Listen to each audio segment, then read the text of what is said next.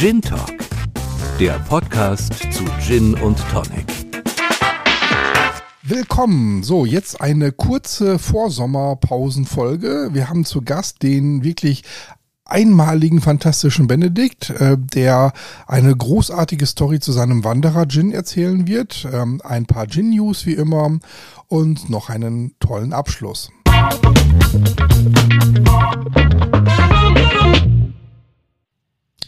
Herzlich willkommen, Benedikt, heute. Benedikt wird sich gleich ein bisschen selber vorstellen. Eine ganz, ganz spannende Geschichte. So viel kann ich schon mal vorwegnehmen.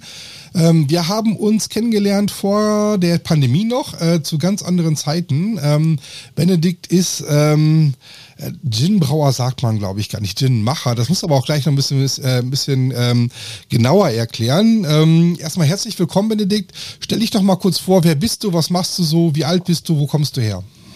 Ja, hallo Dietmar. Ähm, ich bin mittlerweile 36 Jahre alt und äh, lebe eigentlich so, schon seit 25 Jahren im Rheinland.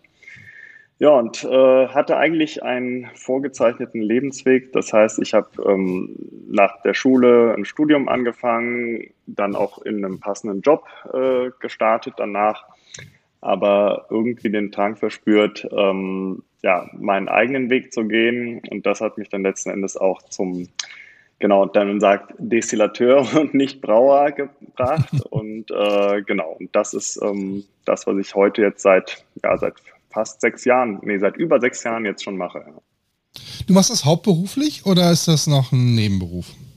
Nein, das war von Anfang an Hauptberuf. Also was so ein bisschen äh, am Anfang natürlich im Raum stand, starte ich das Ganze parallel zu meinem Angestelltenjob oder wie fange ich das Ganze grundsätzlich an? Und ähm, mir ist relativ schnell klar geworden, dass wenn ich das ernsthaft betreiben will, dann geht das nur Vollzeit. Ähm, was ich mit ernsthaft meine, ist, dass ich halt nicht aus ähm, Spaß mal irgendwie jetzt einen Gin oder was auch immer auf den Markt äh, bringen wollte, sondern ich wollte das ganze Produkt, die ganze Wertschöpfung, die ganze Herstellung sozusagen selber machen und selber in der Hand haben.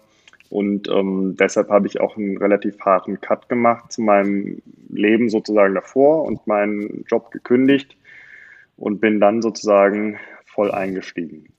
Also, das müssen wir auflösen. Der Wanderer, äh, Wanderer-Gin, mit, äh, über diese Distillerie reden wir gerade. Äh, du kommst, Rheinland hast du gesagt. Würdest du dich da bewusst so unspezifisch verorten oder kannst, äh, oder äh, ist es so, naja, ähm, schämst du dich, in der Nähe von, aus Köln zu kommen oder ist das, äh, um die Düsseldorfer dich zu verprellen oder? Äh, nee, ganz, ganz im Gegenteil. Also Rheinland meinte ich, äh, oder was das bedeutet heißt, ich habe äh, meine Schulzeit und mein Studium in Bonn gelebt mhm. und ähm, bin dann später nach Köln gegangen und habe dort auch sozusagen meine Brennerei gegründet. Und mittlerweile lebe ich am Rand vom äh, Bergischen Land. Und mhm. das heißt, äh, deshalb so ein bisschen, sagen wir mal, die Bewegung im Rheinland. Aber Achtung, alles außer Düsseldorf. okay. Ähm, also jetzt, äh, wie, wie stelle ich mir das vor? Man, äh, ich, ich kenne viele, die sagen, naja, wir haben das entweder, äh, es gab eh schon ein, äh, ich komme aus der aus dem Gastronomiebereich, ich habe irgendwie so einen Seitenschlenker gemacht oder ich habe das als Hobby angefangen, aber tatsächlich zu sagen, okay, ich kündige meinen Job und ich fange jetzt an, mein äh, ähm, äh, Gin sozusagen äh, zu destillieren. Das macht man ja auch nicht ganz ohne Invest. Ne? Äh, du hast, ähm, wer dich äh, mal besuchen darf, äh, ich weiß gar nicht, ob du schon wieder äh, Gin-Tastings und so weiter machen kannst, ähm, ja, der kommt in eine, äh, kommt in einem äh, Industriegebiet, in eine Halle rein und sieht dann erstmal äh, blitzeblankes äh, Riesenkupfer in, in Mengen. Und wer die Kupferpreise kennt, weiß, ähm, wenn da, selbst wenn da keine Technik hinter wäre, wäre das schon wahnsinnig teuer. Und dann schaut man sich diese ähm, Dist, äh, die Distille an und dann sieht man, ah, das ist ja nicht nur der Brennkessel, sondern du hast da noch ganz viel drumherum gebaut. Ähm, und ähm, das zeigte äh, mir so ein bisschen so, okay, ähm, der wollte jetzt nicht einfach nur einen Gin machen, sondern der wollte ein Statement damit setzen. Und, und das ist ja nochmal größer. Also kannst du so ein bisschen erzählen, wie bist du dazu gekommen, zu sagen, ich mache es nicht nur ganz, sondern wenn dann auch richtig, richtig?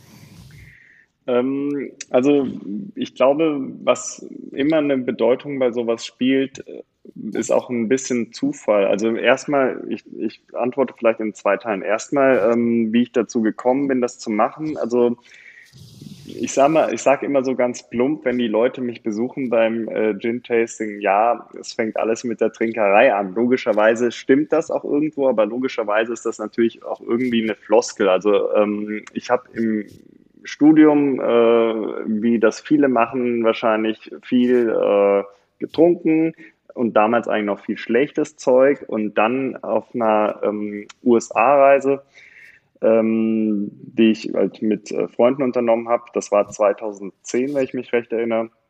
Da haben wir eine Brennerei besucht in äh, Brooklyn war das und ähm, das hat das war ein ausschlaggebendes Ereignis für mich, weil das so meine Ansicht auf die Spirituosenwelt geändert hat von dem Wirkstoff, den man halt zu sich nimmt, um irgendwie locker Party zu machen, hin zu, ah, das kann etwas sein, was Genuss und äh, ganz anders nochmal Freude bereitet, wenn man sich damit beschäftigt. Und ähm, das war sozusagen der erste, das erste Erlebnis, ähm, was mich in diese Richtung gebracht hat. Ich habe dann nämlich angefangen, Spiritosen zu sammeln und zwar eben die Tropfen, die halt besonders waren und wo ich äh, wusste, okay, die sind besonders hergestellt. Ich habe mich damit befasst, was macht eine hochwertige Spiritose, ein hochwertiges Destillat aus.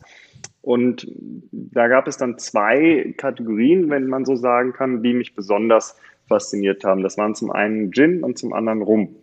Und ähm, bei Gin ist es halt so, dass äh, das zu der Zeit ja gerade im Kommen war. Ja? Also die ersten, wenn man so will, ähm, neuen und besonderen Produkte, die fingen so gerade um diesen Zeitraum herum an. Und das heißt, ähm, ich habe dann mir immer das besorgt, was dann neuest, äh, das Neueste auf dem Markt war und wo ich wusste, ja, das ist auch auf eine besondere Art und Weise hergestellt. Da ist auch der neue Preis, der sicherlich beim Gin dann aufgekommen ist, gerechtfertigt. Ja, und dann äh, war das natürlich auch für mich als damals als Studenten sehr teures Hobby, muss ich zugeben, ähm, weil logischerweise dann meine Freunde es äh, vorzugen, bei mir vor der Party aufzutauchen, weil es dann immer sozusagen so hieß es, ja, bei dir gibt es die besten Tropfen zum Vorglühen. Ne? Und ähm, okay. genau, und das war dann äh, einfach eine, also für mich natürlich irgendwie auch eine spannende und coole Geschichte. Ne? Also das war dann irgendwie mein Ding.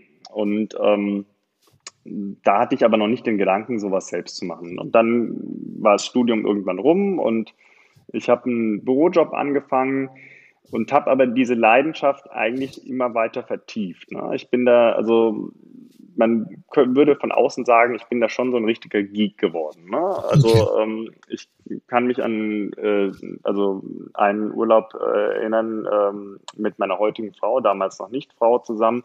Da haben wir eine Brennerei besucht und da eine Führung mitgemacht. Und ich glaube, die Gruppe müssen auch so ein Dutzend Leute gewesen sein. Ähm, ich habe am Ende mit dem, der die Führung gemacht hat, mich mit dem fachlich unterhalten und der Rest der Gruppe dachte wahrscheinlich nur, worüber sprechen die? Ne? Also was ist da denn los?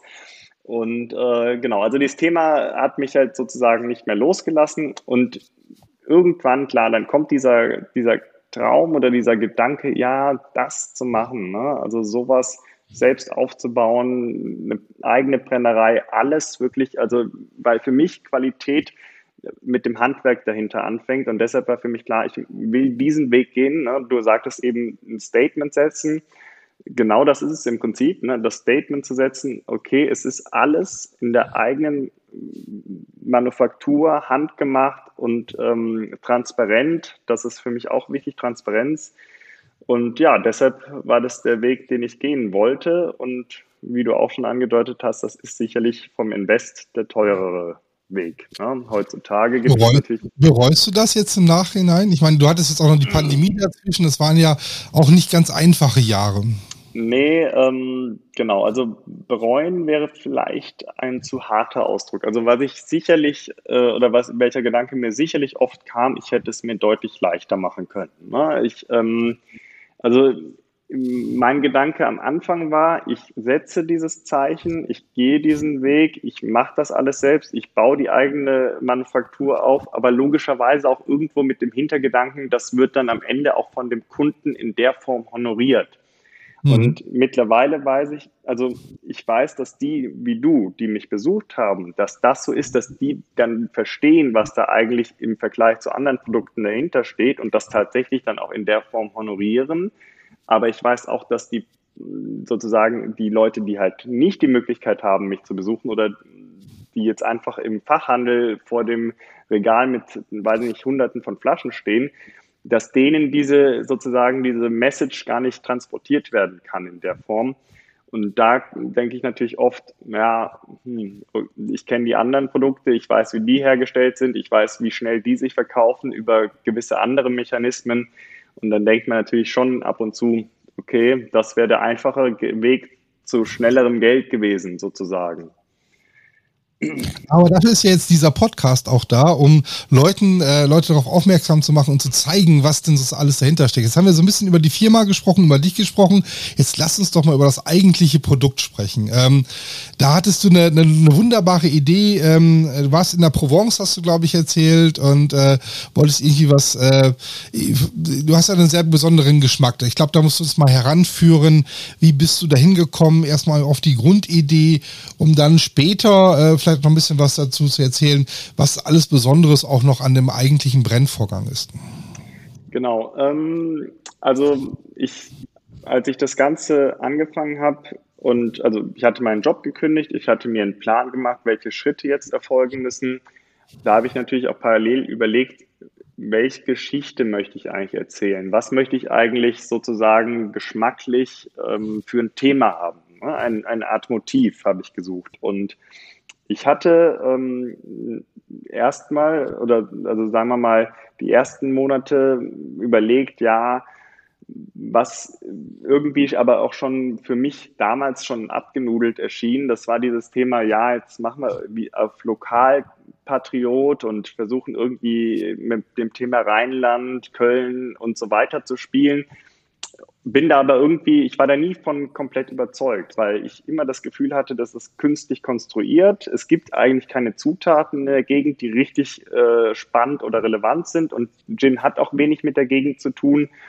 Und ähm, das heißt, ich war mit diesem, mit dieser Idee nie glücklich. Ich habe da immer mit gerungen und ähm, ich habe dann also ähm, eine nochmal eine Auszeit gehabt von circa zwei Monaten, da bin ich mit meiner Frau noch nach Australien gereist. Wir haben halt, also nachdem ich gekündigt hatte, gesagt, okay, ähm, bevor ich dann wieder Vollzeit arbeite oder also nur noch sozusagen an meinem Baby, weil klar war, das wird eine sehr hohe Arbeitsbelastung und bevor meine Frau in den Job einsteigt, machen wir noch mal einen längeren Trip.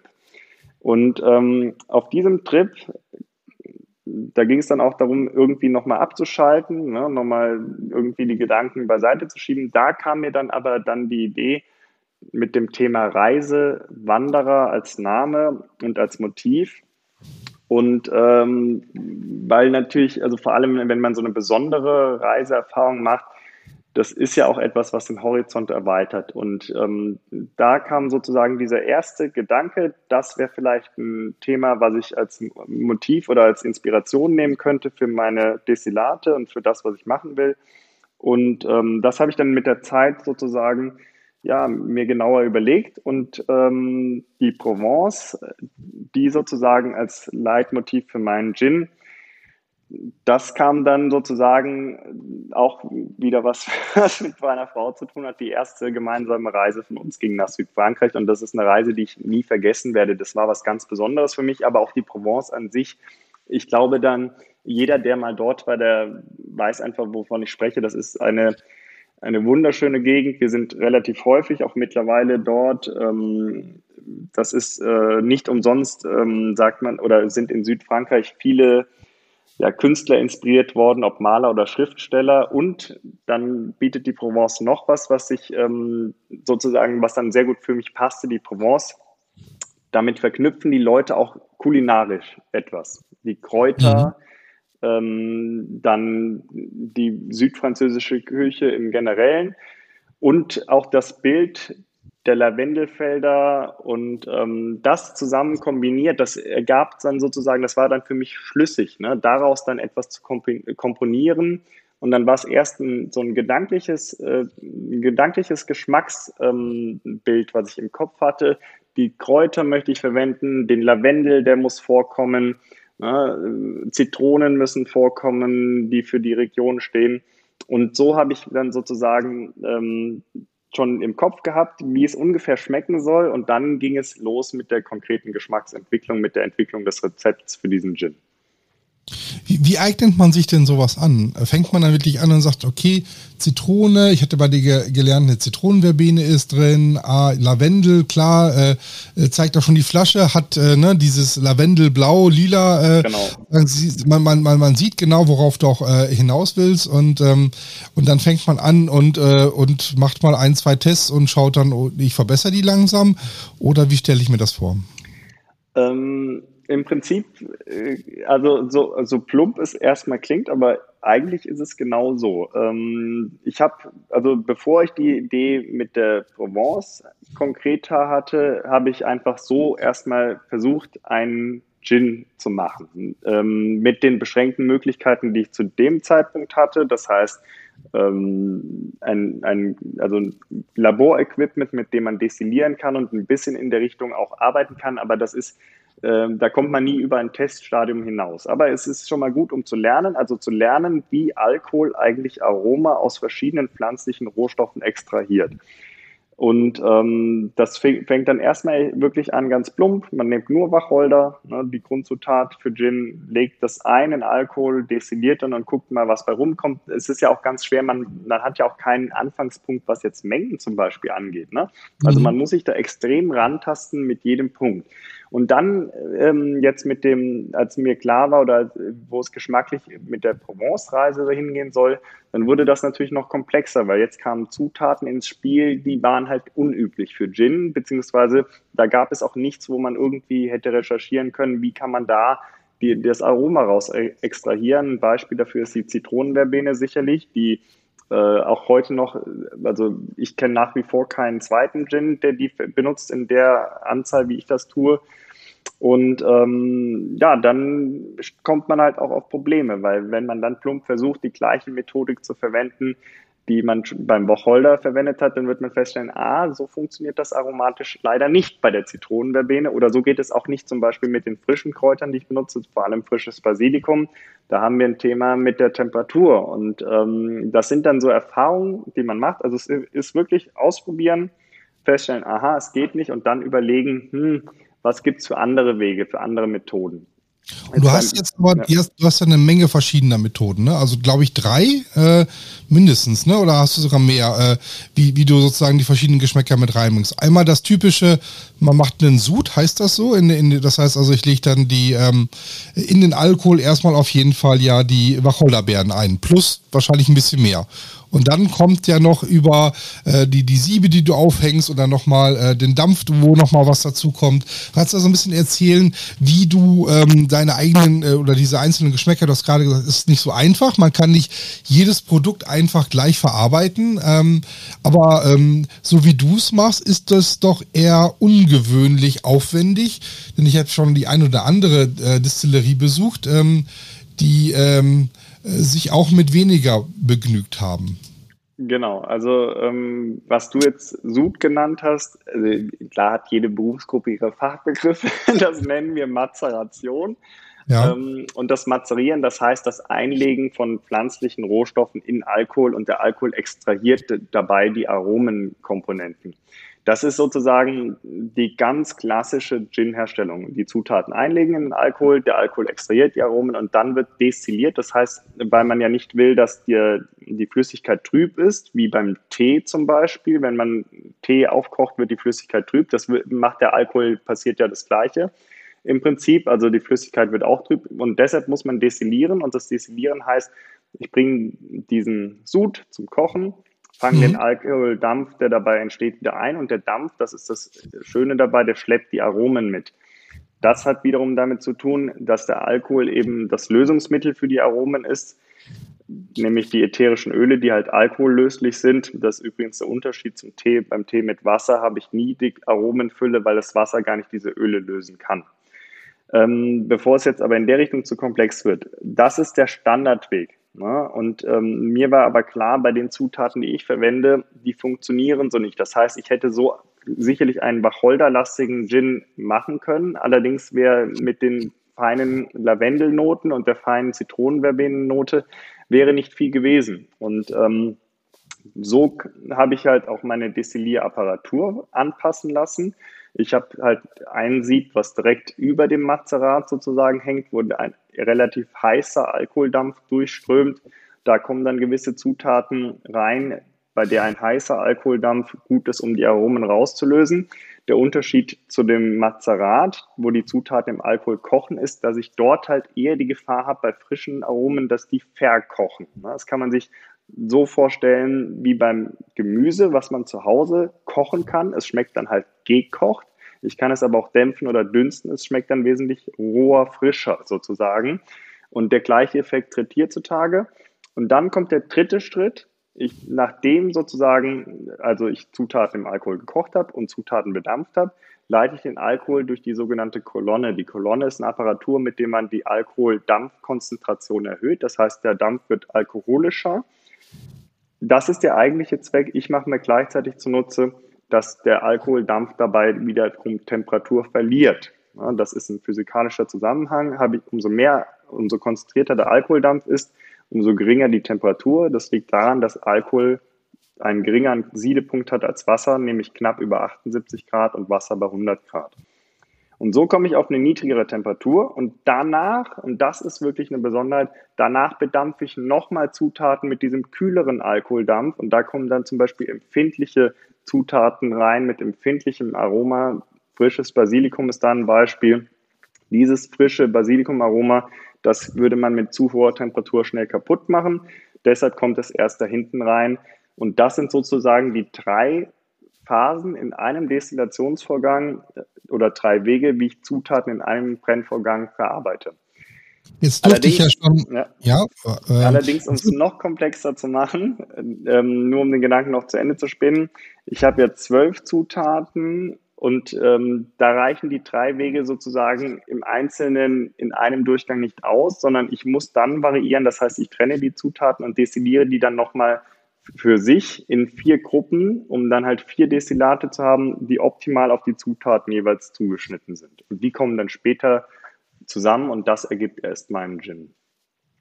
Wie viele Jahre hast du gebraucht von dieser Idee, bis du gesagt hast, der Gin ist der, den ich haben will? Also ich habe gehofft, es geht in einem Jahr, also zwölf Monate war der ursprüngliche Plan. Ich habe am Ende 31 Monate gebraucht, also fast drei Jahre. Jetzt ähm, kann ich schon mal vorwegnehmen für alle, die, die den Wanderer noch nicht äh, probiert haben. Ähm, ich äh, stelle noch einen Link auch äh, in die Beschreibung nachher rein.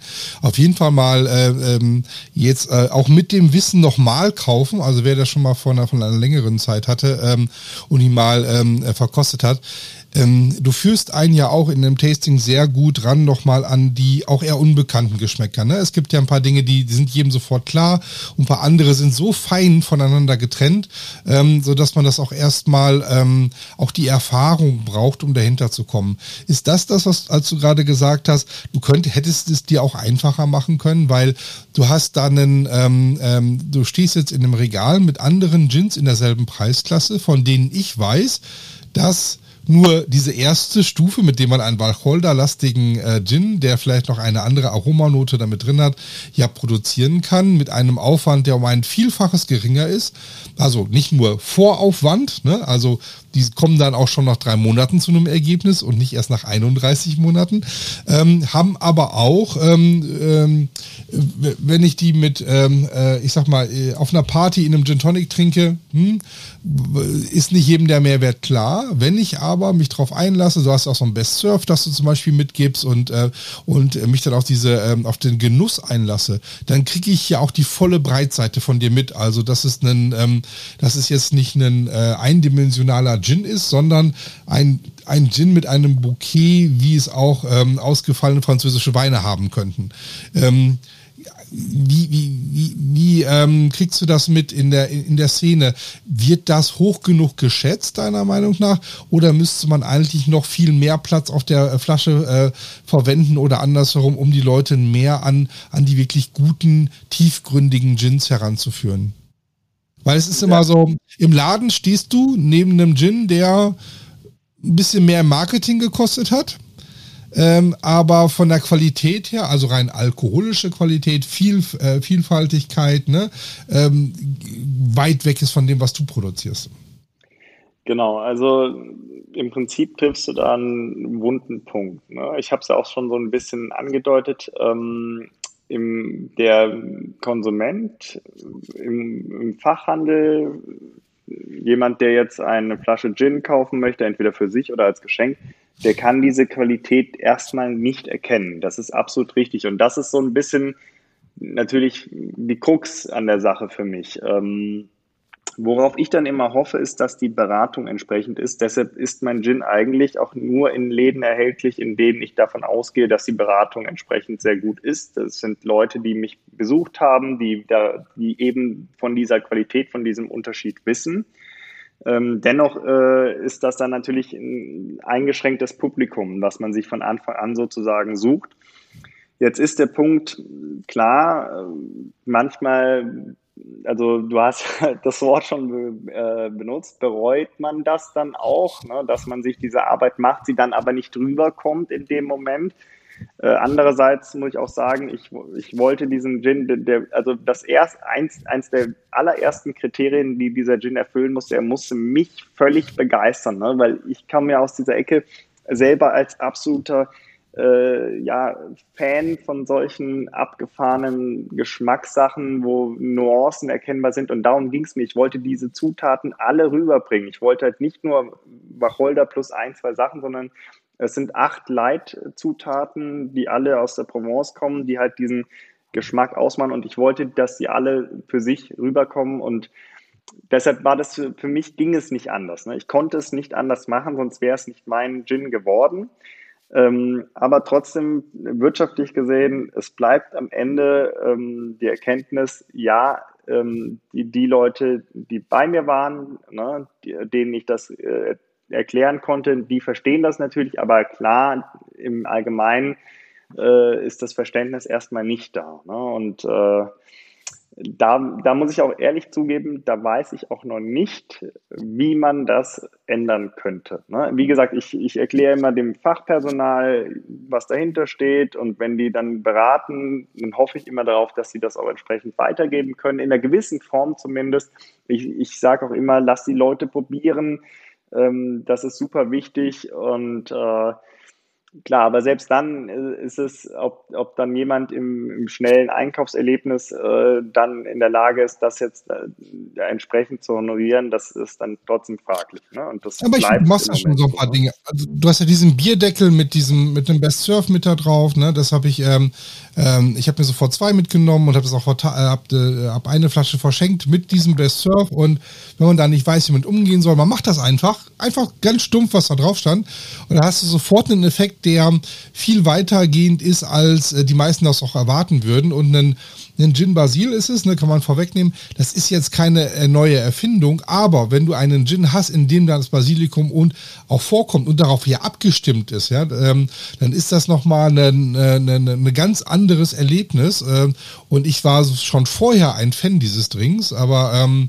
seitdem ich äh, den sozusagen mit dem Wanderer Gin dann probiert habe, war nochmal klar, okay, hey, das kannst du noch auf eine neue Ebene heben. Und ähm, das hat sich auf jeden Fall ähm, da auch für mich gelohnt. Aber man sieht auch, ähm, de deine Flasche ist ja auch schon was Besonderes. Ne? Sie ist, ähm, das ist jetzt keine 0815 Flasche, wo jemand einen Aufkleber drauf geklebt hat und was gesagt hat, sondern die, die Farbgebung, ähm, das ist ähm, äh, auch die Anordnung der der Typografie ist halt auch nicht normal, ne? Und ähm, ich kann das nur jedem empfehlen. In, in meinem Gin-Regal sieht die Flasche gut aus. Ähm, das freut mich schon mal. und äh, ich, ich, ich schaue halt, ich, ich sammle zwei Arten Gin und zwar einmal die, die überzeugen aus äh, rein geschmacklich und manchmal sehen da die Flaschen auch ein bisschen doof aus und die anderen, die halt ein bisschen was hermachen. Ne? Und, und da hab ich, hast du halt ein Doppel, äh, äh, gewinnst, hast du bei mir doppelt gewonnen. Und ähm, von daher finde ich das total toll. Wäre es auch schön, wenn mehr Leute das auch nochmal unterstützen würden. Ne? Ich weiß auch nicht immer, ähm, ich, ich habe noch keine Meinung äh, ehrlicherweise äh, zu den, ähm, äh, den äh, wie sagt man dazu eigentlich, Designer oder Marketing-Gins, ja, ähm, weil es auch da große Unterschiede gibt. Ähm, es, es, es gibt wirklich Plörre, wo eine ganz tolle Aufkleber drauf ist und die sich ganz gut verkauft, weil sie halt, ne, dieses Lokale, da schreibe ich mal drauf, die Kartoffel kommt hier aus meinem Garten und äh, ich hatte die Idee, als der, äh, ne, irgendwas bei mir passiert ist, bis hin zu, ähm, auch schon äh, Marketing-Gins, die sich echt Mühe gegeben haben. Aber das kannst du halt außen an der Flasche nicht, nicht äh, äh, äh, kannst du einfach nicht erkennen. Ne? Und ähm, deswegen versuche ich auch hier Leuten wie dir die, die Bühne zu geben, einfach nochmal zu erzählen, hey, das ist nicht ein, ähm, stell mich da nicht hin und mach mal einen Gin und find das gut, sondern man merkt auch, wie du, du zu 100% dahinter stehst. Ne? Und das so, und da, äh, da möchte ich sehr gerne auch die, die, die Bühne bereiten und auch jeden dazu auffordern, genau solche äh, Menschen zu unterstützen. Ne? Also wirklich, kauft, äh, kauft das, probiert das aus und äh, ich verspreche hier an dieser Stelle bei diesem Gin zumindest schon mal keine Enttäuschung. Aber es ist was Besonderes. Ne? Es ist jetzt kein 0815 Gin. Magst du ihn nochmal beschreiben, so mit deinen eigenen Worten, ähm, wenn du jetzt sagen müsstest, der Wanderer-Gin ist. So. Benedikt, jetzt also, musst du mal äh, erzählen. Also für mich ist er halt wie eine Reise in die Provence. Also was am Anfang steht, am Anfang steht immer der Duft. Das sind halt die Lavendelfelder. Das ist die Zitronenverbene, die die Frische ausmacht. Und ähm, am Gaumen, da kommt dann sozusagen ein bisschen der Twist hinein durch die würzigeren Kräuter. Das sind dann Rosmarin, Thymian, und dann haben wir noch so ein bisschen die süßlicheren Kräuter wie Salbei und Basilikum, die dann zusammen mit dem Wacholder sozusagen das, auch den typischen Gin-Geschmack abgeben und ähm, dann im Abgang sozusagen hinten heraus was ganz lange anhaften bleibt, ist sicherlich eine süßliche Note. Also ich wurde schon oft gefragt, ist denn der Zucker im Gin drin? Nein, auf gar keinen Fall. Das ist ganz wichtig. Aber die süßliche Note, die kommt sozusagen, das ist diese Honignote, die am Ende vom Lavendel wieder rüberkommt. Ne? Und ähm, das heißt also, diese, das ist für mich, was der Gin ausmacht. Ich ich denke sofort an Mittelmeer, an, an Urlaub, an Sommer, an ähm, eine tolle Zeit, klar auch eine gewisse Art an, dieser, an dieses Leben, wie man das sozusagen vielleicht als Klischee von Südfrankreich vor Augen hat, aber wie ich es auch empfunden habe.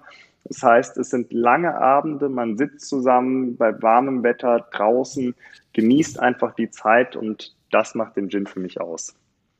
Dem bleibt doch eigentlich schon gar nichts mehr hinzuzufügen. Ähm, ich fände das ein sehr, sehr schönes Schlusswort und äh, möchte mich sozusagen hiermit ähm, äh, bedanken für deine Zeit. Jetzt äh, ist es doch noch kurzfristig Sommer geworden, ist ganz warm heute gerade ähm, und äh, ich, ähm, wer den Podcast äh, hör, jetzt hört, ist jetzt ist noch Sommer sozusagen, wenn der Podcast rauskommt und ähm, dann ähm, nimmt euch diesen kühlen Gin, ähm, schaut auf die nächste Wiese oder nehmt ihn gleich mit in den Urlaub und äh, genießt äh, und habt eine schöne Sommerzeit. Danke dir, Benedikt, für die Zeit. Ja, sehr gerne. Danke auch.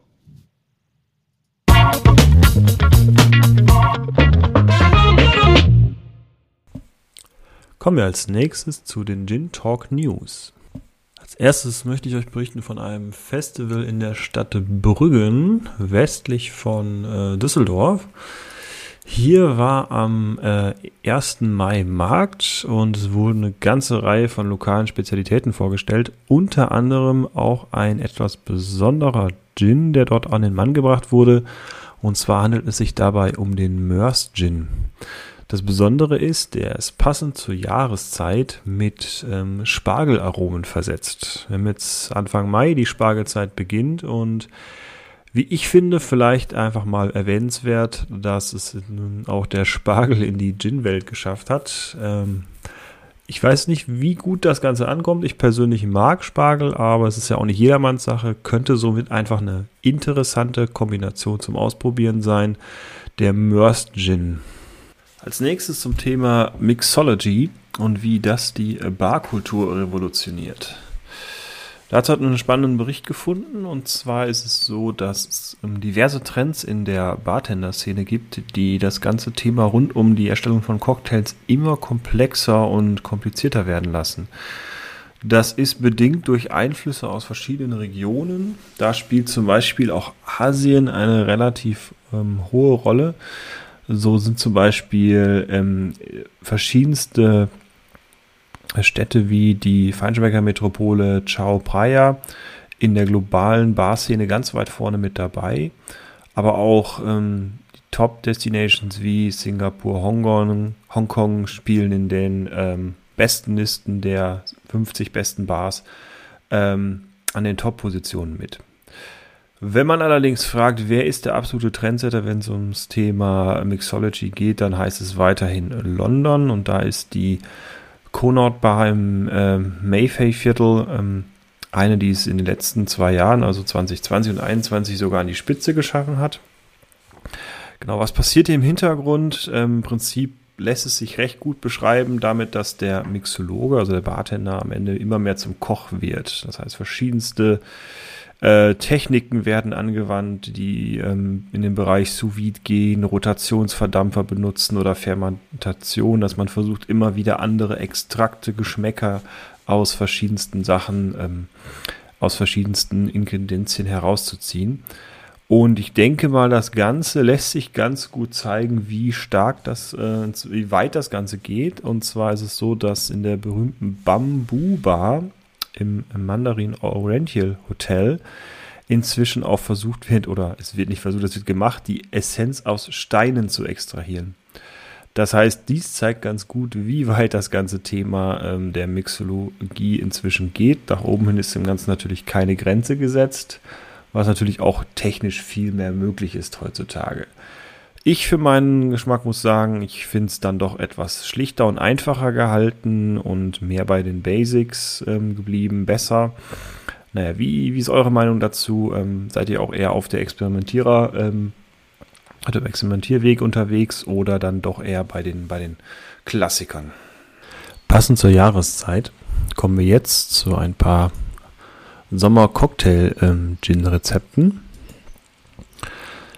Angefangen natürlich mit dem ganz klassischen Gin Tonic, Eiswürfeln und natürlich ähm, je nach Gin und Tonic Wasser, Thymian, Zitronenscheibe, Gurke, da sind wir jetzt nicht selber der Fan von, oder andere ähm, Botanicals, die gut zu dem Gin passen, ähm, ist das sozusagen immer ein, ein Rezept, das man nicht ausschlagen darf. Dürfte sich von selbst erklären. Als nächstes hätte man noch zu empfehlen den Gin Fizz. Gin Fizz ist ein ähm, Gin, der zusätzlich ähm, mit Zitronensaft oder Limettensaft angereichert wird und äh, Sodawasser und auch Zuckersirup enthält.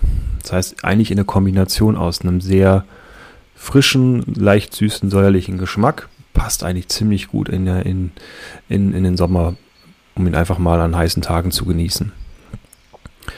Ähm, etwas härter zu Buch schlagen dürfte wahrscheinlich der Negroni eine Kombination aus London Dry Gin, Campari, Vermont Sweet und Eiswürfeln. Also hier schon etwas äh, für wahrscheinlich eher für die späteren Abendstunden, aber auf jeden Fall auch äh, im Sommer immer sehr zu empfehlen. Als, was auch im Sommer gut kommt, ist der, der Gin Basil Smash. Was wir hier haben, ist ein Gin, der ähm, angereichert wird mit Basilikumblättern, Zitronensaft, auch Zuckersirup man hat aber durch das Basilikum nochmal so eine ganz äh, eigene mediterrane Note, das auf jeden Fall sehr gut in den Sommer reinpasst. Und zu guter Letzt noch das Bramble. Auch hier habe ich wieder die Kombination aus Gin und Zitronensaft und Limettensaft mit dem Zuckersirup.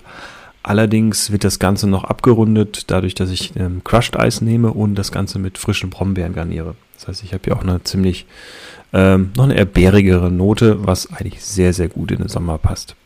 Das einfach mal so als ein paar Inspirationen für die nächsten heißen Sommertage. Einfach mal was aus zum, zum Ausprobieren. Neben dem üblichen Gin Tonic. Wir hoffen, wir hoffen, der ein oder andere schmeckt euch davon. Die Rezepte werden wir euch in den Show Notes verlinken und ähm, dann wünschen wir viel Spaß beim Genießen.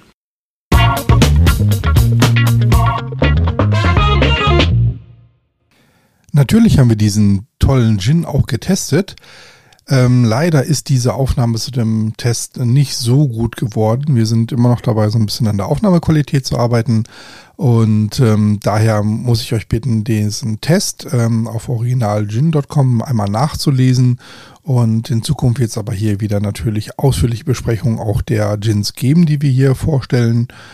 Ähm, bis dahin verbleibe ich. Ähm, es gibt eine kurze Sommerpause, noch eine kurze Sommerfolge, jetzt auch in den nächsten Tagen.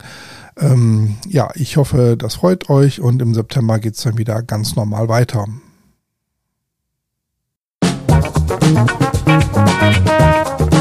Musik